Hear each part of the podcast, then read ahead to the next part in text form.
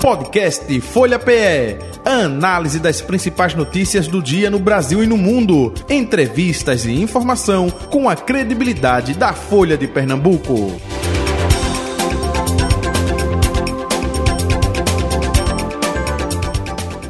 O nosso convidado de hoje, do Folha Política, segunda parte, é o presidente da OAB Seccional Pernambuco, doutor Fernando Ribeiro Lins, com a gente a partir de agora.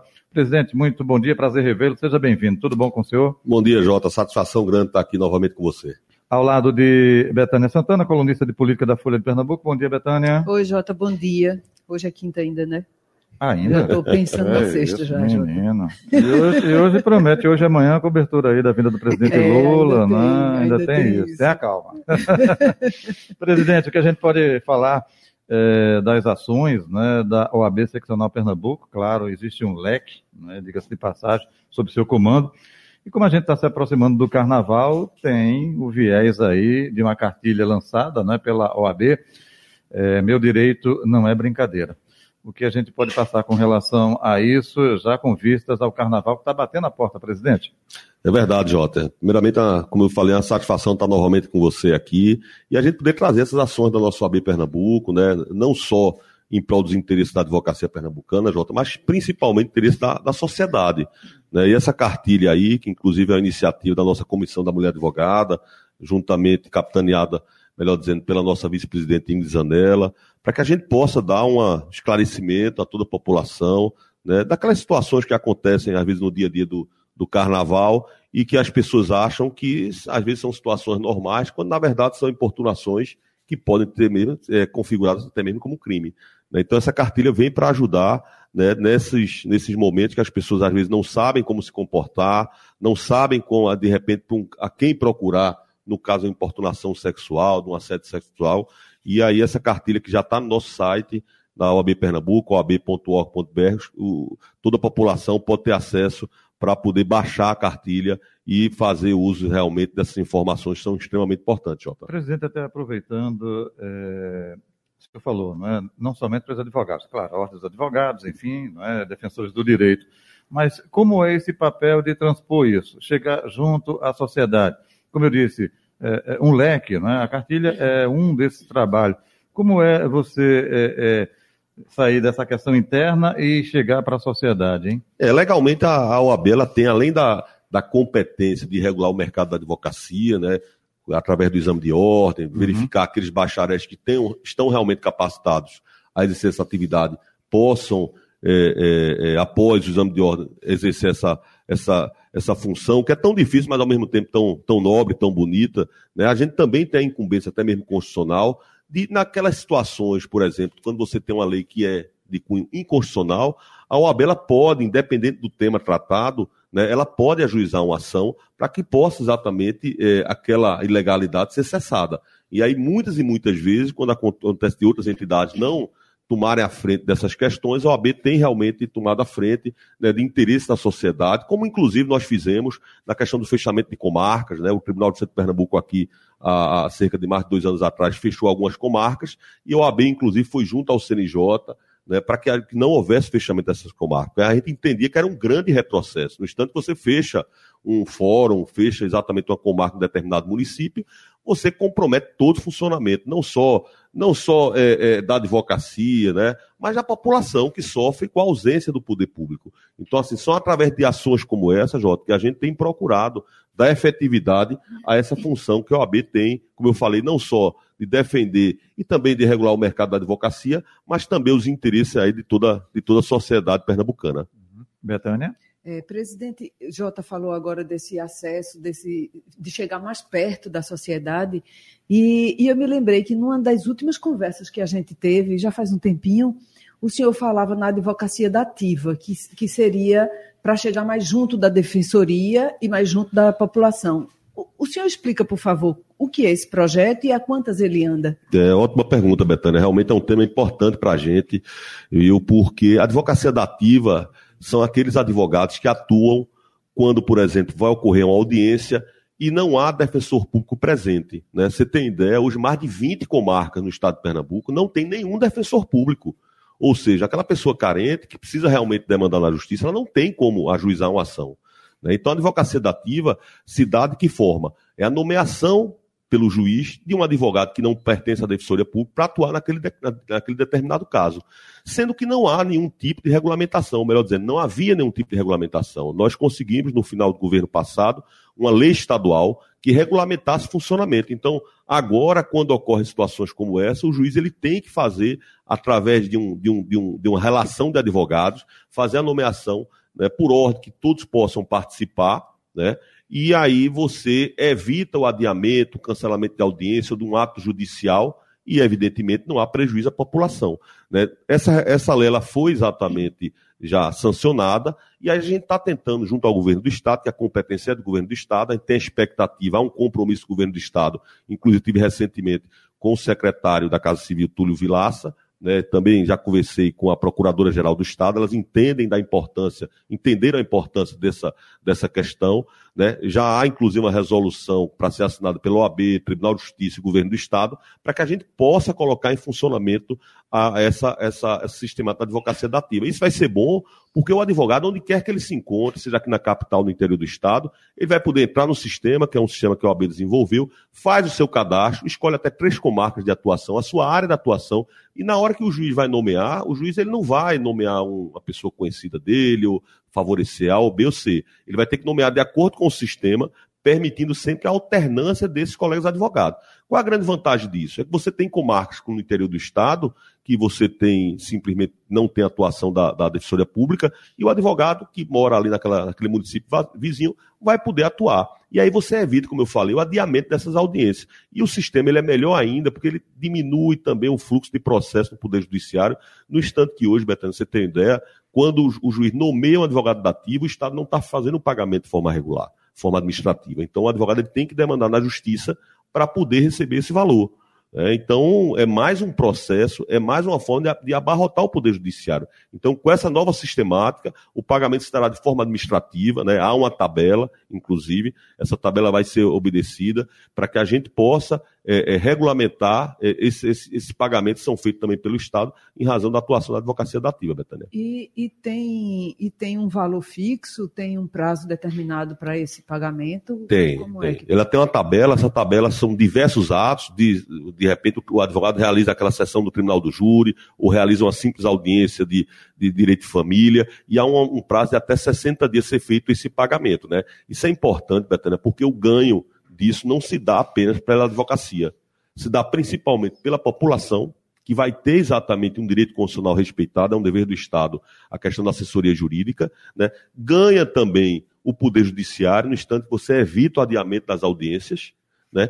E ganha exatamente o Poder Executivo, no instante que ele passa a pagar, inclusive, valores tabelados, previamente ajustados, e o que não ocorre hoje em dia. Hoje em dia, cada juiz fixa um valor de acordo com o seu entendimento. E aí, de acordo com essa tabela, inclusive vai ser uma economia para o Poder Executivo Estadual. Então, a gente acredita que é um projeto que é de interesse não só da advocacia, mas também de toda a população, inclusive do Poder Judiciário e Poder Executivo. E ajuda a Defensoria, né, Jota? Lembra que o defensor Henrique Seixas esteve Isso. aqui e falou da, das limitações de chegar em várias comarcas e no Exatamente, Betânia. Inclusive, até me permita fazer um destaque Sim, aqui. Favor. A Defensoria Pública é uma grande parceira da OAB Pernambuco. Né? A OAB ela se junta a diversas pautas de interesse da Defensoria Pública, mas a gente sabe, a gente sabe que é completamente impossível né, você atender todas as comarcas. Até aquelas comarcas, como eu falei, é, que tem apenas um defensor, não é suficiente. Quando você tem duas pessoas carentes, quem vai defender né, a os, aquelas duas pessoas carentes. Né? Então, assim, é importante, é, até mesmo, para que a gente possa deixar que a defensoria pública atenda aquelas questões mais, vamos dizer assim, mais relevantes, de caráter coletivo, né? e aí deixa para a advocacia dativa essas situações, vamos dizer assim, é, de processo mais, vamos dizer, mais simples. Sim. É, o senhor falou da boa relação com a defensoria e, e a gente sabe da existência de vários conflitos entre ordem de advogados espalhada pelo Brasil por aí, com os tribunais. Como, como, é a relação da OAB Pernambuco, ou como tem sido nesses últimos anos com o Tribunal de Justiça, o Tribunal de Contas e por aí vai? Olha, é, a gente, evidentemente, em algumas pautas, a gente termina havendo um certo conflito de interesse, sabe, Betânia? Mas o que a gente tem procurado estabelecer, tanto com o Tribunal de Pernambuco, o Tribunal Regional Federal da Quinta Região, que fica aqui em Recife, o Tribunal Regional do Trabalho da Sexta Região, Né? Isso é uma relação de procurar, ao mesmo tempo, de levarmos essas demandas à advocacia, né? mostrarmos exatamente que algumas, de repente, algumas proposições não atendem o interesse da advocacia e da população, e a gente tem conseguido, sim, um bom diálogo né, e resolvendo as questões de forma que haja exatamente uma compreensão também do Poder Judiciário daquelas demandas da, da advocacia. Então, assim, é, com essa nova diretoria que tem, vai assumir agora no dia 2 de, 2 de, de fevereiro do Tribunal de Pernambuco, né, a gente já vem conversando com o desembargador Ricardo Paz Barreto, inclusive o desembargador vem com um propósito muito firme de aumentar o investimento na parte de tecnologia, né, de melhorar o atendimento do Poder Judiciário. Vão haver algumas mudanças que, inclusive, é, alguns advogados estavam um pouco preocupados, né, criação de diretorias é, cíveis centralizadas, né, mas o que a gente tem conversado com o desembargador Ricardo Paz Barreto é que essas melhorias elas vão se dar realmente é, com o propósito da maior agilidade ao andamento dos processos.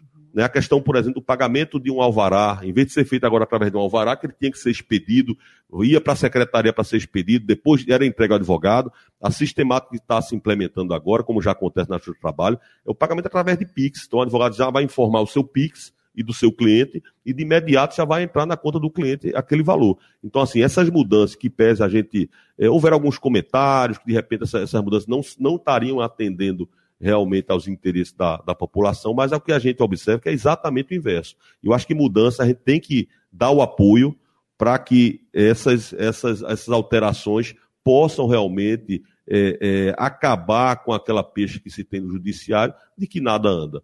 E qual era a preocupação mesmo? Eu não entendi. É, hoje em dia, é, hoje em dia, como é que funciona? Hoje em dia, cada vara ela tem uma secretaria. Né? Então, o juiz, ele, quando dá uma decisão, dá uma sentença, o processo vai para a secretaria, para a secretaria preparar um mandado para ser fe feita uma intimação, para ser feita uma citação, vai preparar o alvará, vai preparar exatamente a publicação da sentença. E essa nova, essa nova sistemática que o desembargador Ricardo Barbarri está propondo é criar uma secretaria-geral, unificando todas elas, evitando que determinadas varas funcionem melhor do que outras, né, puxando exatamente o, o nível para cima, ou seja, aquelas varas que funcionam bem vai ser agora uma regularidade, não você ter essa diferenciação como ocorre hoje em dia, de algumas funcionam bem e outras funcionam mal. Né? Então, o propósito da criação dessa centralização é isso. A preocupação nossa, como eu falei para o desembargador, é que haja exatamente a quantidade de equipamento, de pessoal suficiente, para que haja realmente uma maior agilidade.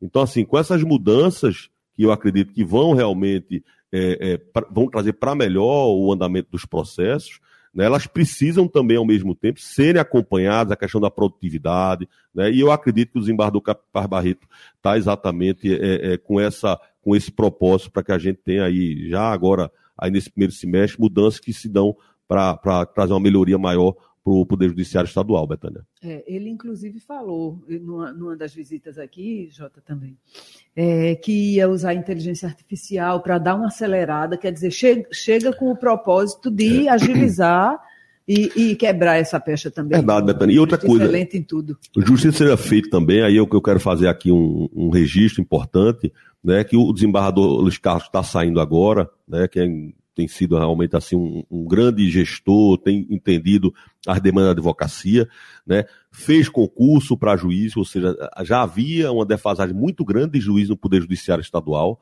há uma defasagem de cerca de 200 juízes, mas aí como não houve possível a contratação, ele já fez a nomeação de 50 juízes, inclusive fez um programa de demissão voluntária para aqueles funcionários que não se adaptaram às novas realidades da informática pudessem exatamente aderir a essa, esse programa e fez a contratação de novos funcionários, ou seja, pessoas mais preparadas para se utilizarem dessas novas tecnologias. Então, assim, a gestão atual já vem fazendo essas mudanças e eu acredito com a, com a, agora com a transferência da, da, da presidência para o desembargador Carlos que vai dar andamento a isso, a gente vai ter novas melhorias. Inclusive, há um compromisso do desembargador de fazer um concurso já para juiz, para que haja o suprimento dessas vagas que não foram exatamente atendidas agora com esse último concurso do Tribunal de Justiça. Até porque o novo, o novo presidente já era, correge, era corregedor. É, né? é verdade. Nessa, é verdade. já acompanhava mais ou menos essa. E ano de eleição? O trabalho da OAB também aumenta? Ah, com certeza. Né? A OAB sempre teve uma, uma característica de poder acompanhar as eleições, eleições limpas, né? defendendo exatamente que houvesse cada vez mais é, é, uma transparência no período eleitoral, e isso é uma das pautas que a gente já está focando, vamos chegar no momento oportuno para que a gente possa já colocar também em ação essa, esse trabalho da OAB Pernambuco, não só Pernambuco, Betânia, mas também toda a nacional. O presidente Beto Simonetti tem muita preocupação quanto a isso, né, e tem procurado sempre ter uma postura da OAB de forma independente, de forma partidária. Né? Então, quando a OAB ela cobra, não há não é questão de interesse político partidário, é exatamente o interesse de uma instituição que o Estado Democrático de Direito possa ser consolidado e possa se desenvolver mais ainda. Presidente Fernando Ribeiro Lins, até aproveitando a pergunta eh, de Betânia, como é que a OAB eh, trabalha, não somente aqui Recife, região metropolitana, mas pelo interior do Estado, no processo de fake news. Claro que eh, todo ente, né, toda pessoa tem o direito de defesa constituído por um advogado. Mas essa questão de fake news, vocês têm uma atenção redobrada nesse aspecto Olha, no ano eleitoral? Ah, não tenha dúvida quanto a isso. Inclusive, a gente, Jota, a gente incorporou a nossa legislação né, da, da, das eleições da OAB também essa preocupação, inclusive a punição. Né? Aqueles que fizerem uso da, da, de fake news correm o risco até mesmo de a cassação. Né? Então, se a gente defende isso dentro do nosso processo eleitoral, dentro da OAB, imagine para fora. Né? Então, assim, é uma preocupação que realmente tem sido diariamente tratada dentro da OAB, porque essa questão de tecnologia, às vezes, a gente, a, a gente acha que não há limite. Né? E quando a gente é surpreendido com novas, novas é, formas é, é, de postagem, de, de, de, de, trabalho que vem nessa parte de, de, de, informática, que a gente às vezes até nem acreditava que houvesse. Uhum. Né? Então, assim, é uma preocupação muito grande com a gente. Aqui em Pernambuco, você tem ideia, somos, somos 29 subseccionais, além de Recife, a gente tem essas 29 sub, subseccionais dividindo todo o estado de Pernambuco, e esses locais também têm presidente, tem presidente, tem diretoria, né? esses locais também que estão lá é, é, sediados nos municípios, né? também fazem um acompanhamento dessas eleições locais. Então, sem sombra de dúvida, a gente vai fazer esse acompanhamento da, da questão das fake news, fazendo também, evidentemente, um combate é, efetivo dentro do nosso processo eleitoral, Jota. É, o senhor falou 29 de 184 municípios, então 29 então é mais por região, não é isso? Exatamente. É, porque você tem uma ideia, você tem uma ideia, por exemplo, subseccionais feito Caruaru, Caruaru engloba cerca de 15 cidades, né? Gravatar, que é uma subseccional recente que nós criamos, engloba, engloba além de Gravatar, Xangrande e Pombos e daí por diante. Uhum. O senhor, qual, como é que vocês vão se preparar? Vão fazer seminários? Vão reunir esse, esse povo todo das subseccionais e, e, repassar as instruções? Ou isso é individualizado, processo setorizado? Não, a gente tem, a gente tem uma comissão ele, direito eleitoral né, estadual e cada uma dessas subseccionais, essas 29, elas também têm uma comissão da subseccional, que está no direito eleitoral. Então, como nós, nós temos feito? A gente reúne exatamente todos os presidentes das comissões, é, das comissões de direito eleitoral das subsecções aqui em Recife, para podermos fazer um alinhamento da forma de atuação. Porque aí é dessa forma que a gente consegue exatamente, né? Se, se Recife está tá atuando de uma forma, evidentemente que o interior do Estado não pode atuar de forma diversa. Então a gente faz esse alinhamento através dessas reuniões e desses 29 presidentes é, das comissões de direito eleitoral das subseccionais, Betânia.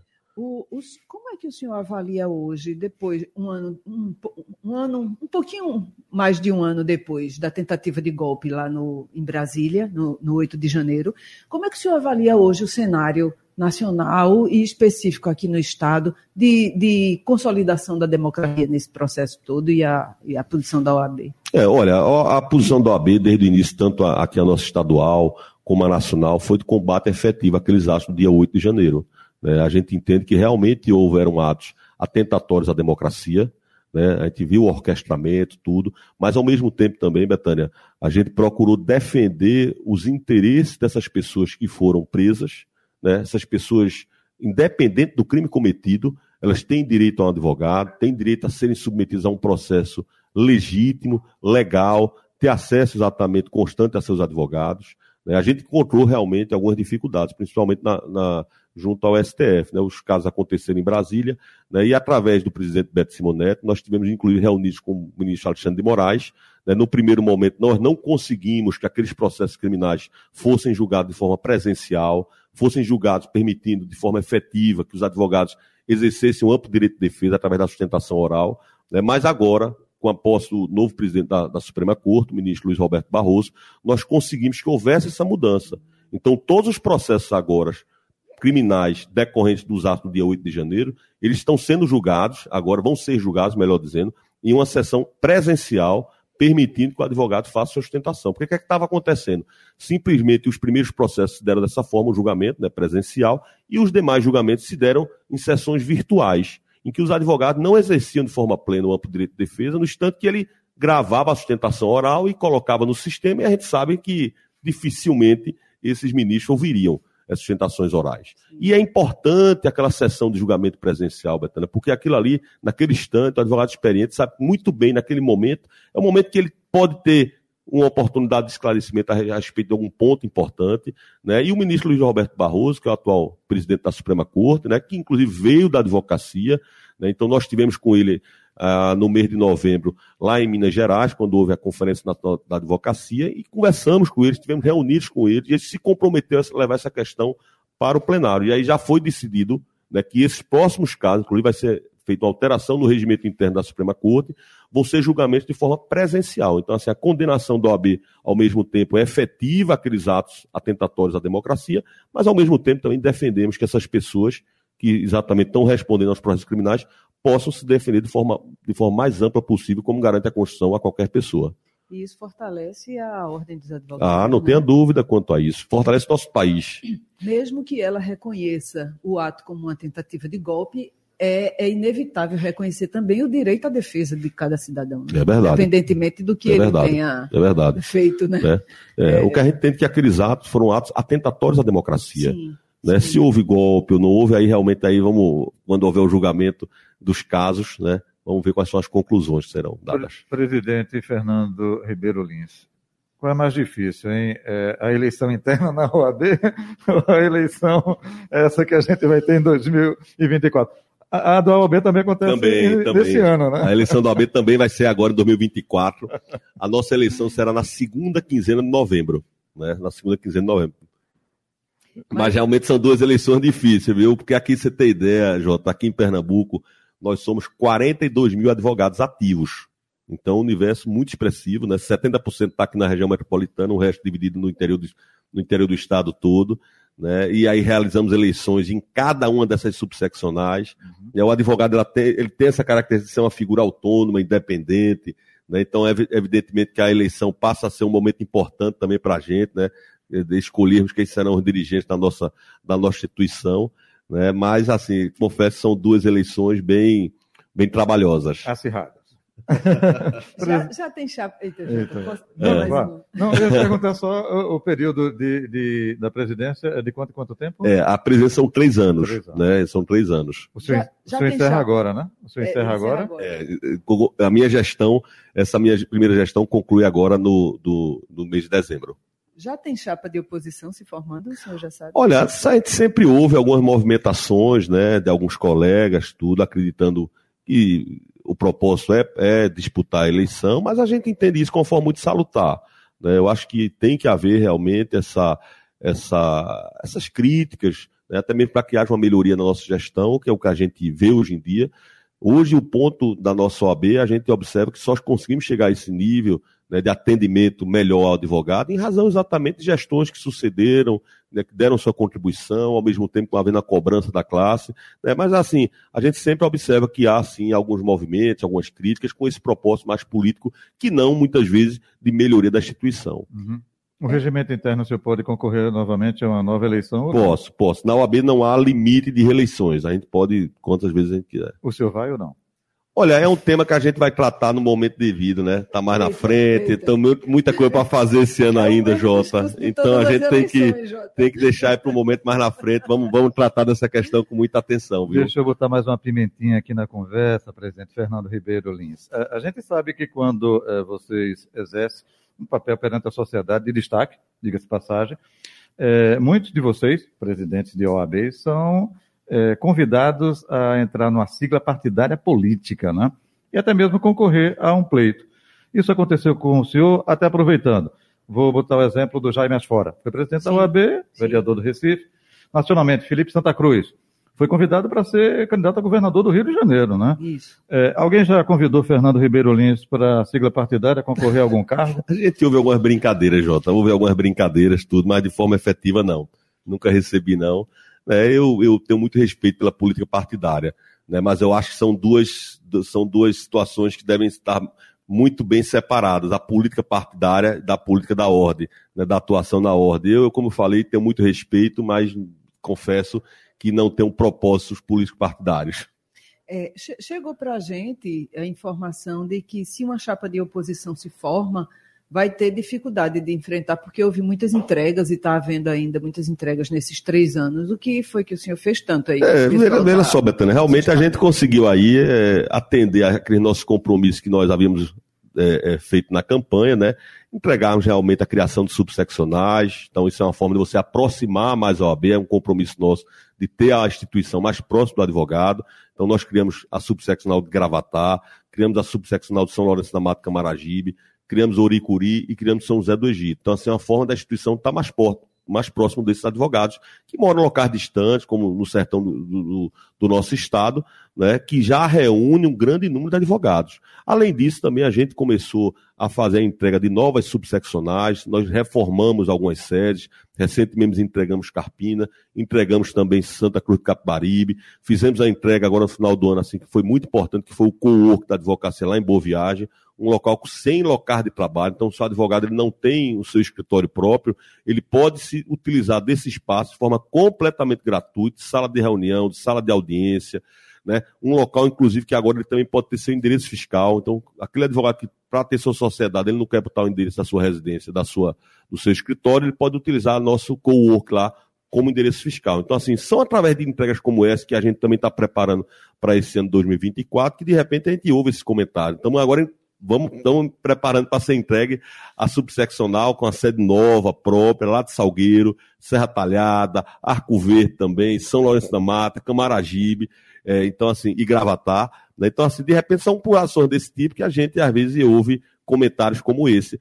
Por outro lado, também, é, para a gente poder ter até exatamente essa temperatura, como é que a classe tem acompanhado nossas ações, né, a gente tem tido também uma, uma, uma constante de estar ouvindo a classe nós temos o recorde digital e nós temos feito algumas enquetes através do recorde digital para que possamos ter as ações da OAB de acordo com o interesse da maioria da nossa advocacia pernambucana. Então, essa enquete, por exemplo, a, a abertura do co-work lá em Boa Viagem, se deu após nós realizarmos uma enquete, né? mais de mil advogados responderam, disseram, ó, onde você prefere que seja aberto um co-work? E mais de 60% foi no bairro de Boa Viagem, Boa Viagem e Upina. E aí foi quando se deu essa inauguração lá naquela, naquele bairro. Então hoje a gente observa que são através de ações como essa, sempre está ouvindo a classe, que a gente tem conseguido é, investir da melhor forma possível é, é, os recursos da advocacia e, evidentemente, também, também procura saber se a advocacia tem aprovado. A gente recentemente, nessa enquete que nós fizemos no Recorte Digital agora no final do ano, houve uma aprovação da nossa gestão de mais de 75%. Então, dessa forma, a gente acredita que a gente está no caminho certo, Betânia. Betânia, esse discurso aí é de quem é. vai tentar a reeleição, viu? eu, eu assim, então, diga, presidente, vai ser difícil para a oposição. É. Presidente Fernando Ribeiro Lins, queremos agradecer a sua vinda e participação aqui com a gente. Sucesso aí nesse ano de 2024. Saúde e paz, o resto a gente como diz o ditado, corre atrás, corre né? Atrás. Tudo de bom para o senhor. Obrigado, Jota. Satisfação estar com você, com o Betânia aqui. Queria mais uma vez colocar à disposição de toda, não, não só da advocacia, mas toda a sociedade, né? Os meios de comunicação, nosso OAB Pernambuco, para que a gente possa dar também nossa contribuição aí a, ao nosso Estado, ao nosso país. Obrigado. Ok, forte abraço. Betânia, um abraço e até amanhã, hein? Eita, Podcast Folha PE. Análise das principais notícias do dia no Brasil e no mundo. Entrevistas e informação com a credibilidade da Folha de Pernambuco.